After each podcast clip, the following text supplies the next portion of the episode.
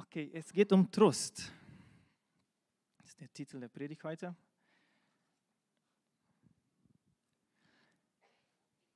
Im Oktober hatte ich die Gelegenheit, ein Praktikum in Weil der Stadt zu absolvieren. Und ich konnte dort die, äh, den Dom der Stadt besichtigen.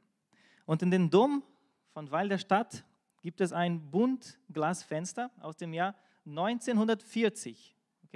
Und mit diesem Bild.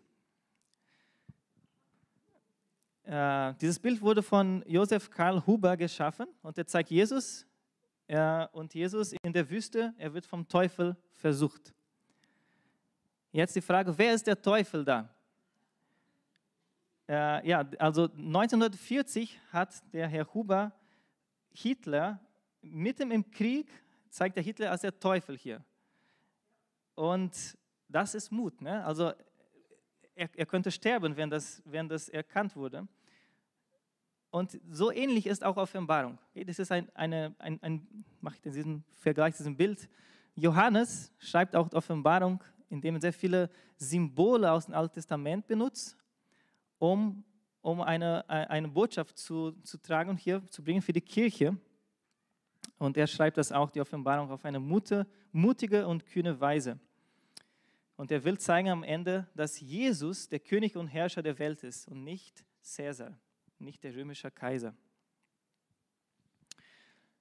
Ja, da kommen ein paar Fragen vor. Hat Jesus den Tod besiegt? Äh, hat Jesus den Bösen vernichtet? Ist Jesus der König über das Universum? Wie kann das wahr sein, wenn ich weiter leide? Wie kann das wahr sein, wenn ich Verfolgung erleide, weil ich ein Nachfolger von Jesus bin? Und wenn er der mächtigste König über die ganze Erde ist, warum gibt es dann immer noch das Böse hier? Also solche, mit solchen Fragen beschäftigen sich die Christen des ersten Jahrhunderts, zu dem Johannes dieses Brief, äh, dieses Buch Offenbarung geschrieben hat. Ein Spoiler hier zu diesen Fragen. Billy Graham sagt einmal, ich habe die letzte Seite der Bibel gelesen es wird alles gut werden. Also am Ende ist es klar, Jesus wird gewinnen, das, das, ist, schon, das ist uns schon offenbart. Und dass das Leiden, das die Christen hier haben, ist nur für eine kurze Zeit. Am Ende ist Jesus der Sieger. Äh, ich mache eine Erklärung hier von, von diesem Brief. Also Johannes schreibt dieses Brief, äh, als er das, das, das schrieb, befand er sich im Exil auf einer Insel namens Patmos. Und zu dieser Zeit, als er das Brief geschrieben hat, war er der einzige noch lebende Apostel. Also alle anderen zehn Apostel oder äh, elf, wenn man das äh, mit Paulus auch nimmt, waren bereits als Märtyrer für das Evangelium gestorben. Nicht nur die, die Apostel waren als Märtyrer gestorben, sondern auch viele andere Christen waren als Märtyrer gestorben. Sie waren verfolgt von Rom, verfolgt von den Juden und verfolgt in andere Völker, wo sie das Evangelium verkündeten. Und jetzt der einzige noch lebende Apostel, der einzige, der noch Jünger Jesus, der mit Jesus direkt gelebt hat, ist auf einer Insel eingekerkert. Also wenn Jesus wirklich das König des Universums ist, wo ist seine Macht? Das, das, das beschäftigt hier die, die, die, die Christen des ersten Jahrhunderts. Und dann kommt Johannes und er schreibt ein Buch und er will eine Antwort auf diese Frage bringen. Und er macht das, indem er diese Symbole benutzt aus dem Alten Testament. Warum macht er, ne? Warum macht er so? Stell dich vor, der, der Johannes ist, er, er ist von den Römern gefangen in diese, in diese Insel Patmos und er kann keinen Brief schreiben, in dem er direkt äh, Rom kritisiert. Sie werden einfach nicht erlauben, dass dieser Brief weitergeht. Deswegen schreibt er mit dieser Geheimnisse-Sprache des Alten Testaments. Deswegen ist es auch wichtig, wenn wir Offenbarung lesen, dass wir das Alte Testament kennen. Ähnlich ist das auch mit Jesus-Geschichte. Wenn wir die, die Evangelien lesen, ja, ähm, steht da häufig vor, was, was jetzt hier mit Jesus geschah, das hat, das erfüllte sich eine alte Prophezeiung aus dem Alten Testament.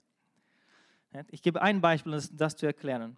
Zacharia, er schreibt in seinem Buch, der Prophet Zacharia, dass er eine Zahlung von 30 Silberstücke erhalten hat. Das war für ihn, hatte für ihn eine wörtliche Bedeutung. Er hat irgendeinen Job gemacht und hat 30 Silberstücke erhalten. Aber dieses Wort, diese Prophet, dieses Wort von, von Zacharia, das, das sich in sein Leben erfüllt hat, hatte auch eine Bedeutung in der Zukunft, weil 500 Jahre nach Zacharia kommt Jesus und am Ende Jesus Geschichte verrät Judas Jesus für 30 Silberstück. Aber Judas hatte keine Ahnung, dass er, als er diese 30 Silberstücke nahm, dass er eine alte Prophezeiung von 500 Jahren erfüllte, als Zacharia. So ähnlich ist auch die Offenbarung, wenn wir sie lesen und vergleichen mit den Christen des ersten Jahrhunderts. Sie hatte eine Bedeutung, eine klare Bedeutung für diese Christen, die verfolgt wurden. Und die Symbole, die Johannes benutzt, hatte eine klare Bedeutung für diese ersten Christen. Aber sie hatte auch eine Bedeutung in die, heute noch, in die Endzeit, in die, für, für die Christen heute so wie das sich zweimal erfüllte hier bei den Propheten mit Jesus. Als wir als Gemeindeleitung haben wir diese Predigtreihe Offenbarung geplant und, ähm, und haben wir versucht, sie nach Kapitel und nach Themen so aufzuteilen, wie es am besten passt. Und heute für mich steht hier das mittlere Teil des Buches, also Kapitel 12 bis Kapitel 19. Äh, ich möchte schon vorauf hinweisen, es gibt mehrere Bibelverse, aber ich habe versucht, die kurz nur die Zusammenfassung zu nehmen mit den wichtigsten Wörtern, dass es nicht, dass es so einfach wie möglich ist. Und ich habe die Predigt äh, in drei, in drei äh, Themen verteilt. Und sie sind Nummer eins, der wahre Feind des Christens ist nicht irgendeine Person auf dieser Erde, sondern Satan und die Dämonen.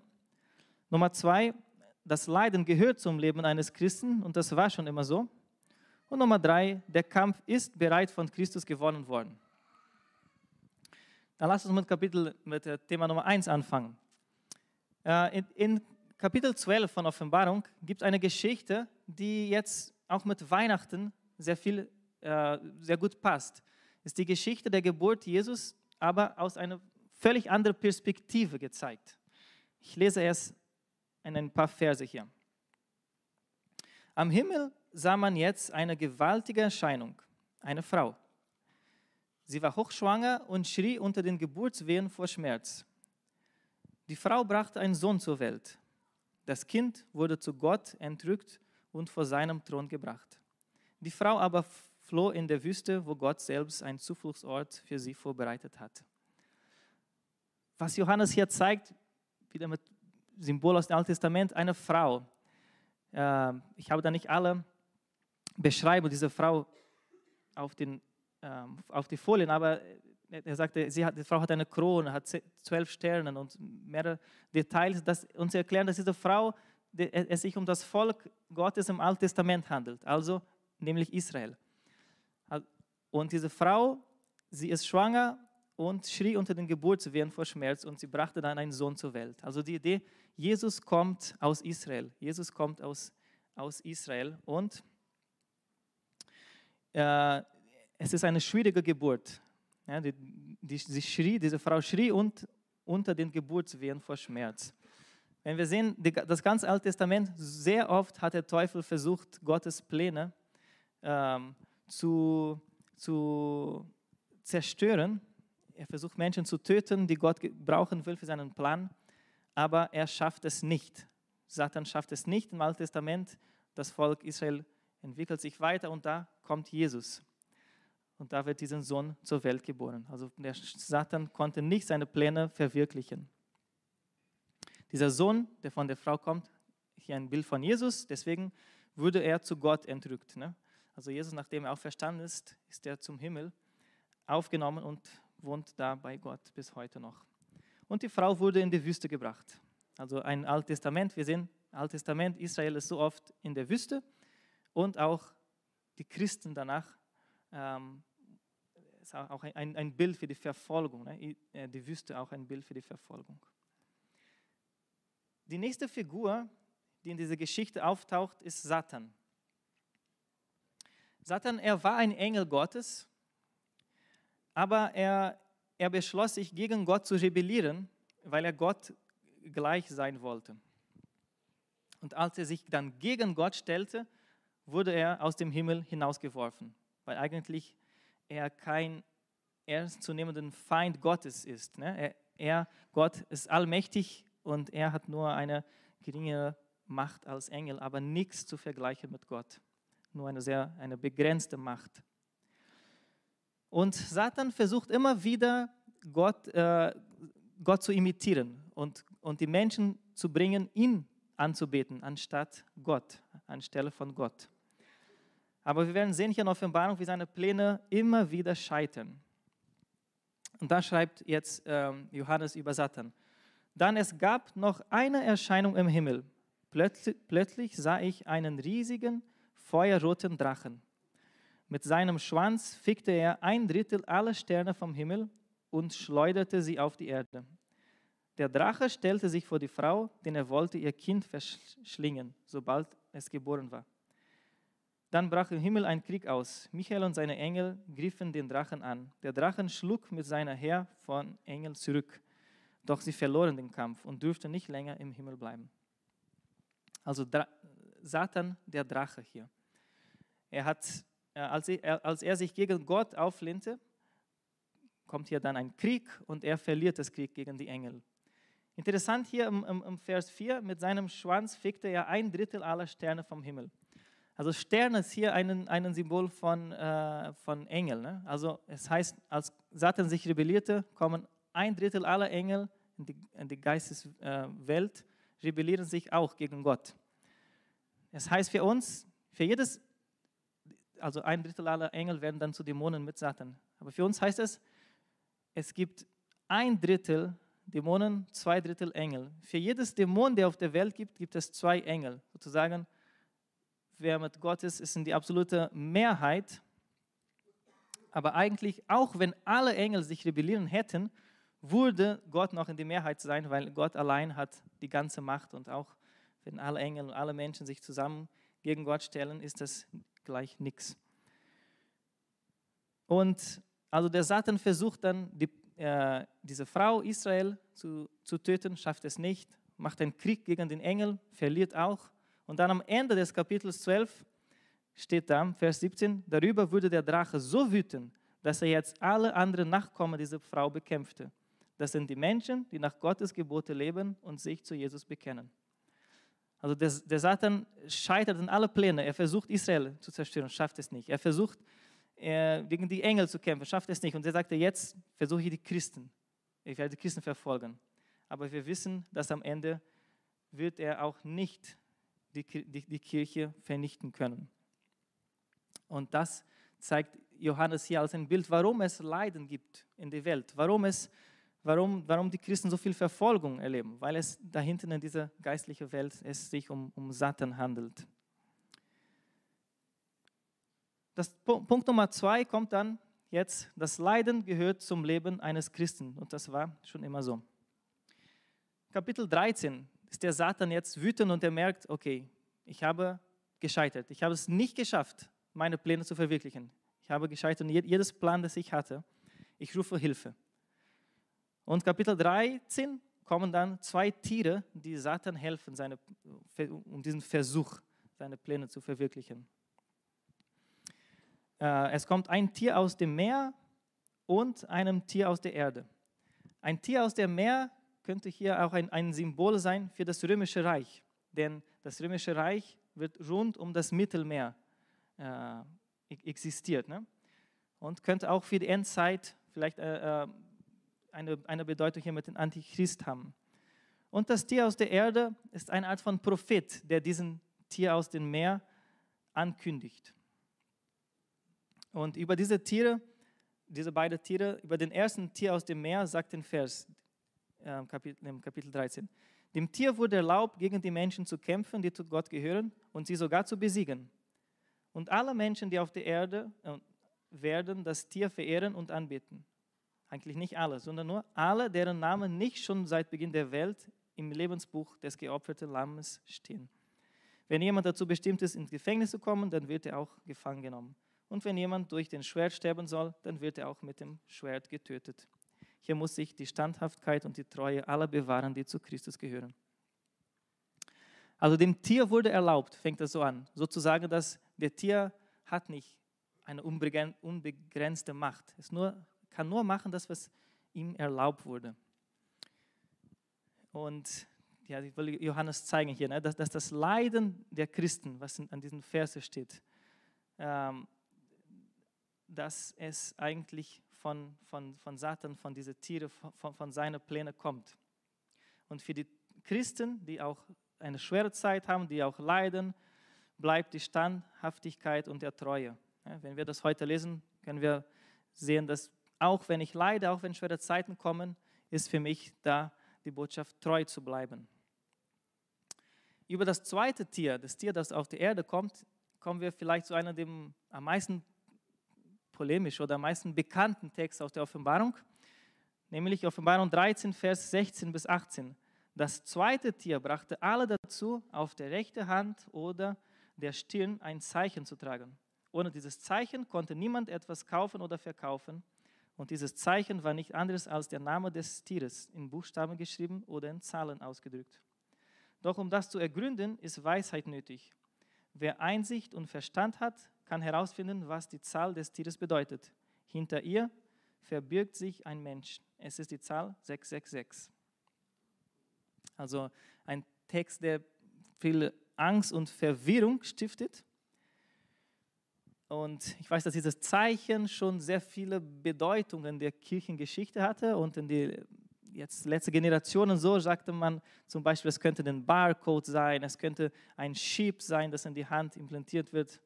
Aber ich möchte mich nicht so mit, mit den Details verlieren, sondern die allgemeine Botschaft verstehen hier. Also wie bis jetzt verwendet Johannes Beisp äh, Symbol aus dem Alten Testament. Ja, hier besonders auf Buch Daniel. Und der zeigt, okay, der Teufel versucht Gott zu imitieren.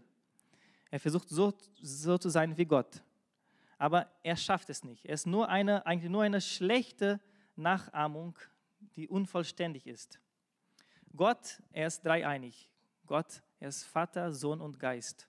Und wenn die Bibel über Nummer spricht, die, äh, sehen wir im Alten Testament, das Nummer 7 kommt immer, wenn es die Idee von etwas Vollkommenes ist, etwas äh, komplett. Ne? Die, die Erde wurde in sieben Tagen erschaffen.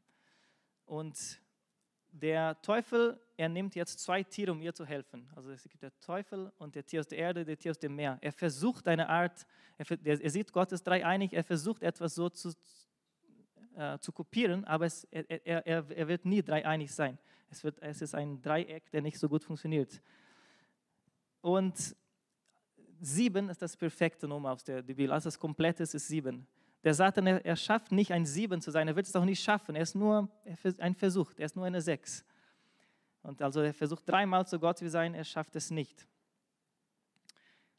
Die ersten Leser hier, die ersten Christen, als sie das, diese Nummer sehen und wo Johannes sagt, okay, es handelt sich um eine Person, hochwahrscheinlich sehen sie hier Kaiser Nero, denn mit der jüdischen Numerologie schreibt man Kaiser, kann man Kaiser Nero mit den Zahlen 666 schreiben aber ob das auch eine Bedeutung für die Endzeit hat. Also dieses Zeichen, die am Stirn und an der Hand kommt, es könnte auch sich um etwas ähm, symbolisch, symbolisch bedeuten. Ne? Zum Beispiel ähm, Hand, spricht die Bibel, eine starke Hand, eine Hand ist, ist eine Darstellung deines Handels, was ich mache. Und Stirn, eine Darstellung deines Denkens, wie, wie, wir denken, also die, wie die Juden, sie haben die Tora, sie haben die Tora, wenn sie beten, äh, an der Hand und am Stirn. Ja? Also die Idee wäre, wenn ich nicht so handle und wenn ich nicht so denke, wie die, das, die böse Mächte dieser Welt, so stehe ich außerhalb des Systems, das sie geschaffen haben. Wieder ein Versuch von Teufel, Gott zu imitieren. Wir sehen äh, zum Beispiel in, in 2. Buch Mose, gibt Gott eine, eine, äh, einen Befehl für die Israeliten. Sie sollten in, in, in Ägypten das Blut eines Lammes, also ein Symbol für Jesus, an die Türen ihrer Häuser zu schmieren, oben und an der Seite der Tür. Und so wurden sie beschützt von den Bösen. Der Teufel versucht jetzt, okay, ich, ich, ich mache auch ein Symbol, das oben und an der Seite, ne, am Stirn und an der Hand ähm, dass, dass, dass die Menschen es tragen sollen. Ein Versuch, Gott zu imitieren. Aber Thema Nummer drei, wir wissen, der Kampf ist bereits von Christus gewonnen worden. Das Interessante, wenn man Offenbarung liest, also das letzte Buch der Bibel, die diese Botschaft der Endzeit bringt, äh, der Sieg Jesu wird umso deutlicher, je näher man am Ende des Buches kommt. Und jetzt am Ende des Buches hier, Kapitel 17 bis 19, wird das deutlich, wie Jesus ähm, gewonnen hat. Hier benutzt Johannes jetzt andere Symbole, auch das man mit dem Alten Testament vergleichen kann. Ähm, eine Hure, Prostituierte, ein Tier und eine Stadt namens Babylon. Es geht wieder um das römische Reich. Und da schreibt er in Kapitel 18, gefallen ist Babylon, die große Stadt. Ja, sie ist gefallen. Dämonen hausen jetzt dort.